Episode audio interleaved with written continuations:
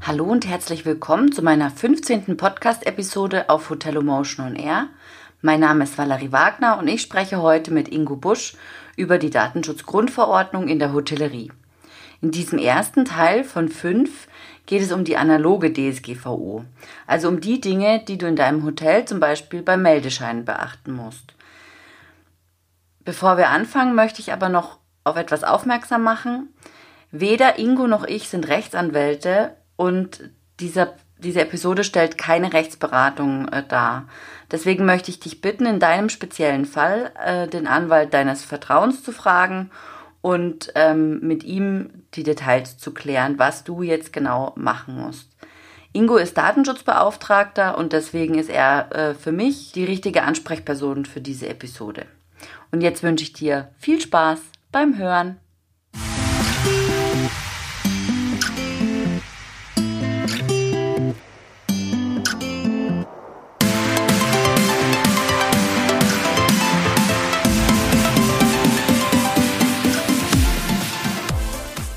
Herzlich willkommen, Ingo. Schön, dass du da bist und wir uns heute über die Datenschutzgrundverordnung unterhalten können. Ja, hallo Valerie, danke und äh, auch hallo an die Hörer. Und äh, ja, lass uns loslegen. Genau. Ähm, erklärt oder erzähl doch mal kurz, wer du bist und was du machst. Ja, also ich bin von zu Hause aus äh, gelernter Softwareentwickler und habe auch viele Jahre auch als äh, Projektleiter in Softwareprojekten gearbeitet. Und äh, ja, parallel dazu habe ich vor neun Jahren meinen äh, Reiseblog Reisewahnsinn gestartet und helfe auch seitdem auch vielen anderen Bloggern beim technischen Betrieb ihrer Blogs. Ja, äh, man nennt mich da auch den Blogdoktor. Und durch all diese Tätigkeiten bin ich dann auch schon seit vielen Jahren immer wieder mit Fragen des Datenschutzes konfrontiert gewesen. Verstärkt natürlich im letzten halben Jahr äh, bevor die Datenschutzgrundverordnung Gültigkeit erlangte. Und äh, das hat mich dann dazu bewogen, mein vorhandenes Wissen auszubauen und mich von der DEKRA im Datenschutz zertifizieren zu lassen. Ich bin nun also als Datenschutzberater tätig und übernehme bei meinen Mandanten auch die Rolle als externer Datenschutzbeauftragter. Okay. Jetzt ist ja die Datenschutzgrundverordnung am 25. Mai in Kraft getreten. Ähm, was bedeutet das denn genau? Weil so wie ich das jetzt auch gehört habe, im Zuge dieser ganzen Berichterstattungen zur DSGVO gab es ja in Deutschland schon immer einen strengen Datenschutz. Was hat sich denn konkret geändert? Kannst du uns da einen kurzen Einblick geben? Ja, es ist erstmal vollkommen richtig, was du sagst. Ähm, wir hatten tatsächlich in Deutschland schon immer ein sehr strenges Datenschutzrecht. Ja, das ähm, stammt letztendlich äh, alles äh, ab von dem berühmten Volkszählungsurteil äh, von 1983, wo unser Bundesverfassungsgericht das Recht auf informationelle Selbstbestimmung aus der Taufe hob. Ähm, in Europa hatten wir aber trotzdem weiterhin äh, in Datenschutzbelangen einen Flickenteppich, ähm, der trotz einer gültigen EU-Richtlinie zum Datenschutz eben zu keiner Vereinheitlichung äh, der Datenschutzregelungen führte.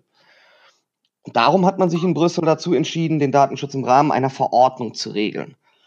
Jetzt denkt man, Verordnung, Richtlinie, hm, ist doch irgendwie alles das Gleiche. Nee, ist es nicht.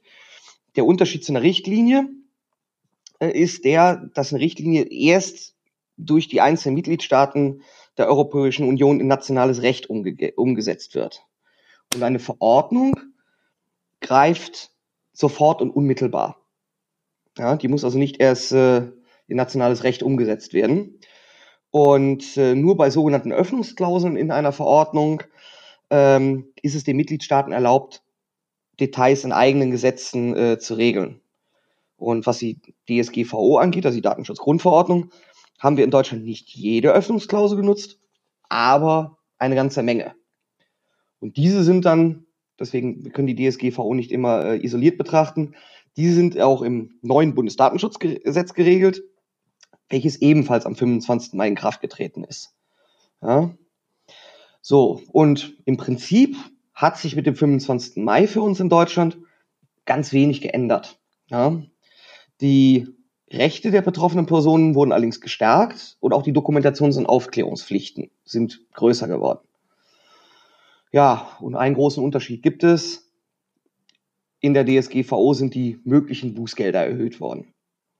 Bisher nach dem Bundesdatenschutzgesetz äh, konnten maximal 300.000 Euro als Bußgelder verhängt werden und nach der DSGVO sind es nun bis zu 20 Millionen. Und das ist vielleicht auch so dieser entscheidende Punkt, weshalb äh, in den Medien das Thema Datenschutz jetzt auch äh, ja, stärker und häufiger erscheint. Ja. Allerdings muss man natürlich auch konstatieren, durch dieses Damoklesschwert einer möglichen 20 Millionen Bußgeldes ist natürlich auch die Verunsicherung äh, bei allen Unternehmen äh, größer geworden. Ja, jetzt spricht man in, im Zuge der DSGVO immer von ähm, personenbezogenen Daten. Was sind denn genau personenbezogene Daten? Ja, also personenbezogene Daten, als personenbezogene Daten bezeichnet man all diejenigen Daten, die eine natürliche Person, keine juristische Person, sondern nur natürliche Person, identifiziert oder die natürliche Person identifizierbar macht.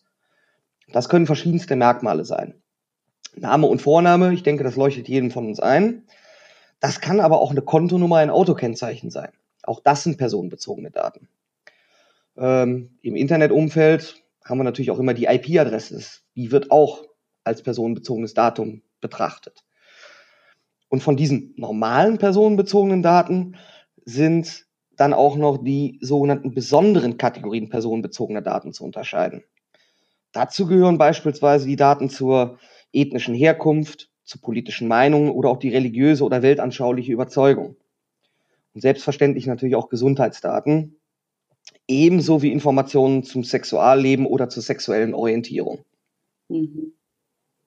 Und ich meine, also mir leuchtet es fast schon ein, aber warum sind Hotels davon betroffen?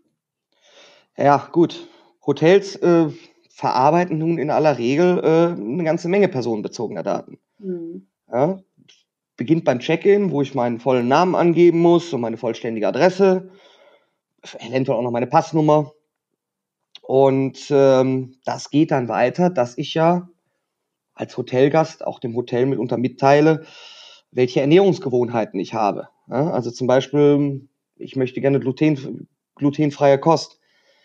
Und ähm, gerade wenn wir bei der glutenfreien Kost bleiben, das kann sind ja durchaus Daten, die auch auf Erkrankungen schließen lassen. Ja. Mhm.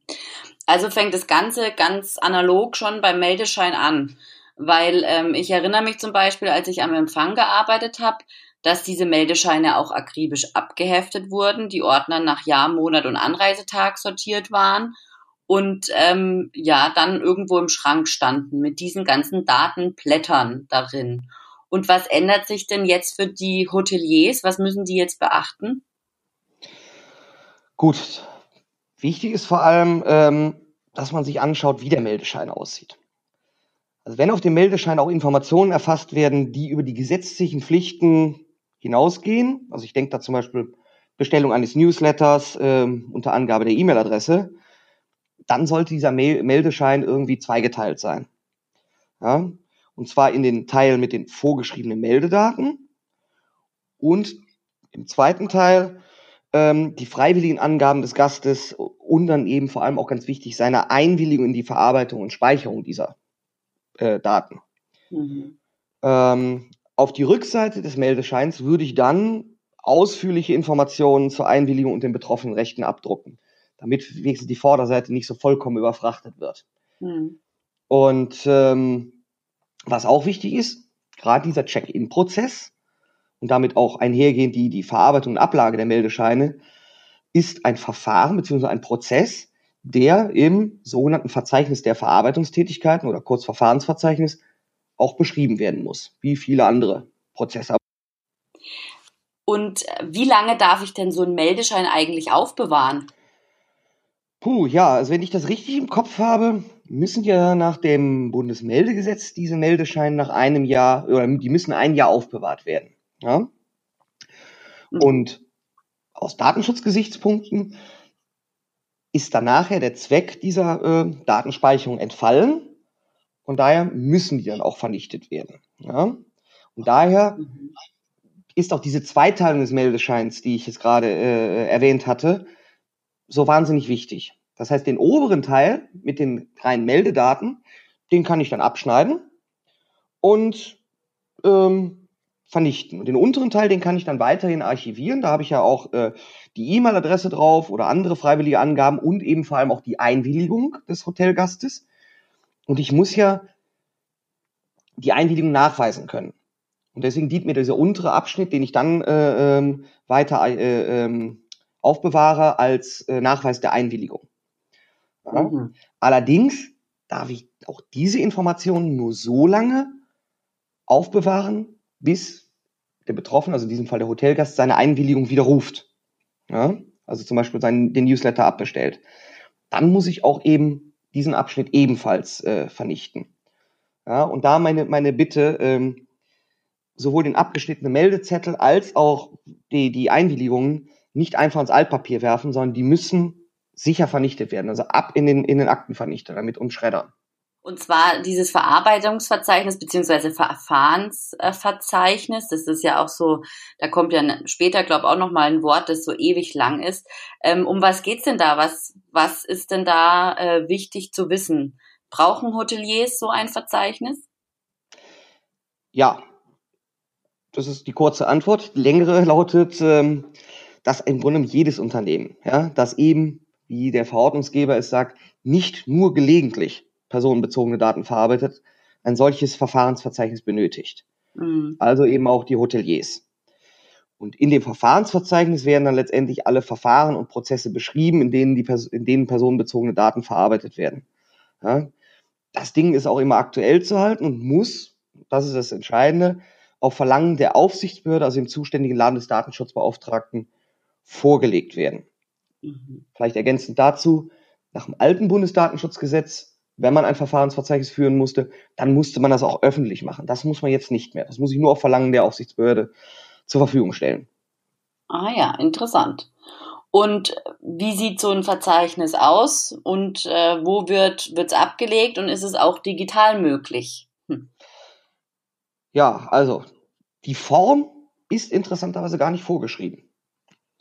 Ähm, es ist einzig äh, ähm, verpflichtend, dass es schriftlich zu führen ist. Das darf aber auch digital geschehen. Ja? Und dann gibt es ein paar Formalia, ähm, dass das Verzeichnis gewisse Positionen und Angaben beinhalten muss. Ja, muss beispielsweise pro Verfahren angegeben werden, wie das Verfahren heißt, wer im Unternehmen dafür zuständig ist, was der Zweck des Verfahrens ist. Also zum Beispiel ist es beim, beim Meldezettel eine gesetzliche Verpflichtung, die sich aus dem Bundesmeldegesetz ergibt mhm. und weitere Angaben. Ähm, dazu gehören auch die Löschfristen und was ich gedenke als Verarbeiter zum Schutz dieser personenbezogenen Daten mache oder machen möchte. Ja, um beim Meldezettel zu bleiben, wäre hier als technischen organisatorische Maßnahme, wie es in der DSGVO so schön heißt, zu bestimmen, dass die Ordner mit den Meldezetteln äh, grundsätzlich in einem verschlossenen Schrank aufzubewahren sind. Mhm. Das hört sich nach ziemlich viel Bürokratie an. Und ähm, wie, wie kann man der denn Herr werden? Was sollen Hoteliers deiner Meinung nach tun? Gut, das klingt tatsächlich nach, äh, sehr nach Bürokratie, aber diese, diese, diese Erstellung von so einem Verfahrensverzeichnis, das öffnet einem teilweise wirklich die Augen, wo überall im Unternehmen mit personenbezogenen Daten hantiert wird, wo sie verarbeitet werden. Ja? Und auch kann man sich, stellt man sehr schnell fest, ähm, wo man eventuell mehr zum Schutz dieser personenbezogenen Daten tun kann. Ja? Und äh, was den Aufwand angeht, wenn man sich ranhält, dann kriegt man so ein Verfahrensverzeichnis, je nach Größe des Hotels, in zwei bis drei Tagen äh, erstellt. Ja? Mhm. Wer sich allerdings ein bisschen davor scheut, weil er auch befürchtet, Fehler zu machen, der ist gut beraten, sich Hilfe zu holen. Ja? Zum Beispiel bei uns freien Datenschutzberatern. Wir unterstützen da nicht nur bei der Erstellung des Verfahrensverzeichnisses, sondern beraten auch in allen weiteren äh, Fragen rund um den Datenschutz. Ja? Und selbst wenn es darum geht, dass man feststellt, dass ein Hotelier eventuell einen äh, Datenschutzbeauftragten benötigt, auch diese Rolle als externer Datenschutzbeauftragter übernehmen wir in der Regel. Mhm. Also das ist schon mal vielen Dank an der Stelle für deine ausführlichen Antworten. Kannst du noch mal so ganz ähm, kurz und knackig die analoge, ich nenne es jetzt mal analoge DSGVO stichwortartig zusammenfassen? Gut, also vorerst äh, ist mal eins zu konstatieren. In der Vergangenheit sind wir teilweise sehr locker alle mit äh, personenbezogenen Daten um, umgegangen. Und das ist wirklich seit dem 25. Mai Geschichte. Ja? Und wer sich bisher noch nicht komplett um den Datenschutz in seinem Haus gekümmert hatte, dem kann ich nur äh, nahelegen, bitte fang an. Ja?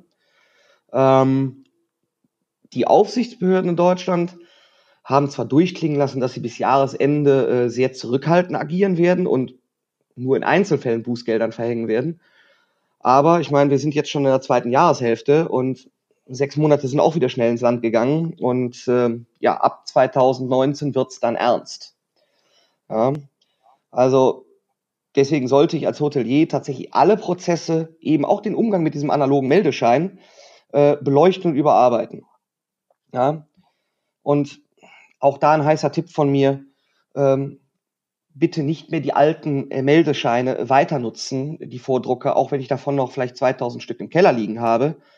Ähm, denn die bisher verwendeten Meldescheine erfüllen in den meisten Fällen nicht die äh, mit der DSGVO geforderten äh, Informationspflichten.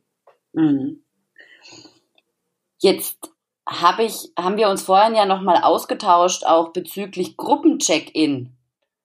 Und ähm, haben uns ja ähm, auch, äh, es war glaube ich ein Post auf Facebook oder Twitter, über, ähm, über einen Gruppencheck-In für eine Reisegruppe mit den entsprechenden Daten, die da abgefragt werden. Das würde ich gern noch einschieben wollen, hier ähm, gerade in dieser Episode, weil es gerade passt. Wie siehst du das bei Gruppencheck-In? Weil es, es ist ja so, dass um die Abläufe zu vereinfachen, ähm, möcht, macht man am, am Front Office oftmals so eine Liste, wo alle Namen draufstehen mit den Zimmernummern und dann unterschreiben die am Ende und dann sind die angereist und das ist dann ähm, bequem und schnell und die Schlange ist nicht äh, zu lange so lang und äh, die Gäste können schnell aufs Zimmer und der Check-in ist schnell durchgeführt. Wie siehst du das als ähm, Datenschutzbeauftragter? Etwas schwierig. Ähm, ich will es nicht komplett verneinen, aber äh, um auf das Beispiel eben äh, zurückzukommen, das war ja auf Twitter. Also mhm. zum einen sollte da eher in der Liste selbst E-Mail-Adressen und Handynummern mit erfasst werden, also Daten, die für zumindest in Deutschland, ich weiß es nicht, äh, wie es in anderen Ländern ist, für ähm, die Meldung, für die, für die Meldung an die Meldebehörden überhaupt nicht erforderlich sind. Also das sind schon zusätzliche Angaben. Das heißt, das Prinzip der Datenminimierung oder Datensparsamkeit ist da definitiv nicht erfüllt. Mhm. Ähm, wenn ich jetzt als Busunternehmer diese Liste auch meinem Busfahrer übergebe, muss ich natürlich auch darauf achten, dass, mein, dass der Busfahrer auch aufs Datengeheimnis verpflichtet wurde. Weil er in mhm. diesem Augenblick ja personenbezogene Daten zumindest temporär speichert. Und wenn es nur in seiner Jackentasche ist. Mhm. Was jetzt dann tatsächlich den, am Tag der Ankunft im Hotel passiert, ja, diese lange Liste, wenn da vor allem auch noch viel, viel mehr Namen drauf, äh, viel, viel mehr Informationen draufstehen, wie Adresse, äh, Geburtsdatum, Passnummer etc., davon sollten sich bitte die Hoteliers äh, verabschieden. Schon die Liste, wo nur die Namen draufstehen und dahinter eine Unterschrift, kann schon kritisch sein, weil damit lege ich unbefugten Dritten personenbezogene Daten offen. Also, wenn man es mhm. ganz, ganz genau nimmt, dann muss man sich leider Gottes von diesem Gruppencheck-in verabschieden. Allerdings, ich sage es mal so, äh, man kann da auch die Kirche im Dorf lassen. Also wenn diese Liste nur aus äh, Name, Vorname, Zimmernummer und äh, äh einer Spalte für die Unterschrift besteht, ist das verm vermutlich noch im Rahmen des, ähm, ich nenne es jetzt mal erträglichen. Ja? Mhm, mh. Aber äh, man muss ja damit rechnen. Ich meine, heute hat fast jeder ein Smartphone mit Kamera in der Tasche dass einer dieser Gäste diese so eine komplette Liste mal eben schnell in einem, in einem unbemerkten Moment abfotografiert. Mhm. Ja. Mhm. Ähm, okay. Schwierig. Gut, also das ähm, ist, ist möglich, aber nicht in dieser Art und Weise, wie wir es jetzt heute gesehen haben und ähm, mit minimalen Daten, die da angegeben werden. Ja. ja. Okay. Und jetzt natürlich zu guter Letzt das Telefon. Da klingelt es ja oftmals am Empfang und dann steht, und die Rezeption steht ja, also natürlich in der Lobby. Ähm, der Mitarbeiter geht ans Telefon und sagt, ach, Herr Müller, schön, dass Sie anrufen. Ja, gerne reservieren wir Ihnen Ihr Zimmer vom 1. bis 5. Dezember. Wie immer, ja, wir freuen uns bis dann. Ähm, ich glaube, ein Telefon, nach allem, was ich bisher gehört habe, sollte eher in einem schallgeschützten Raum stehen, oder? Äh, der Raum muss zwar jetzt nicht zwingend schallgeschützt sein, aber so, dass äh, Fremde nicht zwingend mit äh, äh, hören können. Also, weil du sprichst da zwei kritische Punkte an. Ja? Mhm. Ähm, wenn Herr Müller ja, nicht schon bei der vorherigen Übernachtung zugestimmt hat, dass er als Stammgast gespeichert wird, dann ist so eine Aussage wie immer ja schon kritisch zu betrachten. Ja, ich weiß, das ist jetzt irgendwie nicht sonderlich gastfreundlich, weil auch als Hotelgast freut man sich ja, wenn man wiedererkannt wird. Ähm, so, wenn jetzt aber der äh, Rezeptionsmitarbeiter Herrn Müller aus dem Gedächtnis heraus als Stammgast identifiziert hat, dann sind diese Informationen ja nicht strukturiert irgendwo abgelegt, sondern schlicht und ergreifend im, im Gedächtnis des äh, äh Rezeptionsmitarbeiters, dann ist das vollkommen in Ordnung. Ja? Wenn aber diese Information am Computer rausgefischt hat und äh, Herr Müller nicht vorher dem zugestimmt hat, dann kann das schon ein Verstoß gegen Datenschutzregeln äh, äh, bedeuten. Und ähm, ja, wie gesagt, meine, An meine, meine, äh, den Beginn meiner Antwort zurück darauf zurückzukommen, es wäre sinnvoll, schon in einem, in einem, in einem Nebenraum äh, die, diese Telefonate zu führen. Ähm, so dass eben andere äh, äh, Gäste, die müssen ja noch niemals direkt am Rezeptionstresen stehen. Es reicht nur, dass sie irgendwo in der Lobby äh, gerade äh, auf irgendwen warten. Ja, dass eben die anderen Hotelgäste diese äh, Informationen nicht mithören können. Mhm. Ja. Das ist also das ist sehr einschneidend ne, in, in, die, in die Abläufe von einem Hotel. Gerade auch das mit dem Telefon. Vollkommen richtig. Ich habe ja deswegen auch gesagt, so sonderlich gastfreundlich und wahrscheinlich auch äh, praxisgerecht ist das nicht. Mhm. Ähm, aber wir sollten alle ein wenig ein bisschen ähm, hinterfragen, was wir denn zu tun. Und ähm, jetzt ging es um Hotelreservierung. Wenn jetzt ein Hotelgast sich eventuell ein Escort Girl äh, äh, bei der Rezeption ordert, ich glaube, dann wird uns, glaube ich, letztendlich bewusst, äh, dass wir ein bisschen vorsichtiger sein sollten, was wir am Telefon sagen, wenn andere mithören können. Ja, na gut, das stimmt auch, ja. Ähm, jetzt ist es so, dass der, äh, dass ich an dieser Stelle nochmal einen kleinen Hinweis ähm, mache, und zwar, dass wir hier keine Rechtsberatung durchführen, sondern dass ähm, Ingo Busch ein Datenschutzbeauftragter ist und eben mehr zum Thema DSGVO sagen kann als ich. Und ich bin im Zuge meines Blogs und einer Umfrage, die ich gemacht habe, gebeten worden, dieses Thema mal aufzunehmen. Diesem Wunsch komme ich jetzt nach. Allerdings ist es so, dass es ähm, viele, viele Einzelfälle gibt in der Datenschutzgrundverordnung und äh, deswegen möchte ich dich bitten, das nicht als Rechtsberatung anzusehen, sondern zu dem Anwalt deines Vertrauens zu gehen und dort nachzufragen, was du genau zu tun hast oder eben einen Datenschutzbeauftragten Beauftragten, ähm, zu engagieren. Und dir, Ingo, ähm, sage ich vielen herzlichen Dank und äh, wir haben ja noch ein paar Folgen vorbereitet und ich freue mich bis aufs nächste Mal. Ja, danke, hat mich auch sehr gefreut und ich freue mich auch auf die nächsten Folgen. Super, tschüss. Tschüss.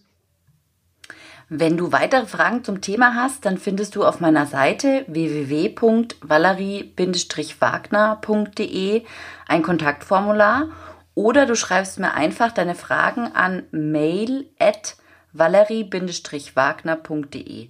Ingo und ich werden dann äh, nach der fünften Episode noch eine Question and Answer ähm, Episode aufnehmen. Das heißt, deine Fragen werden in einer weiteren Episode dann beantwortet.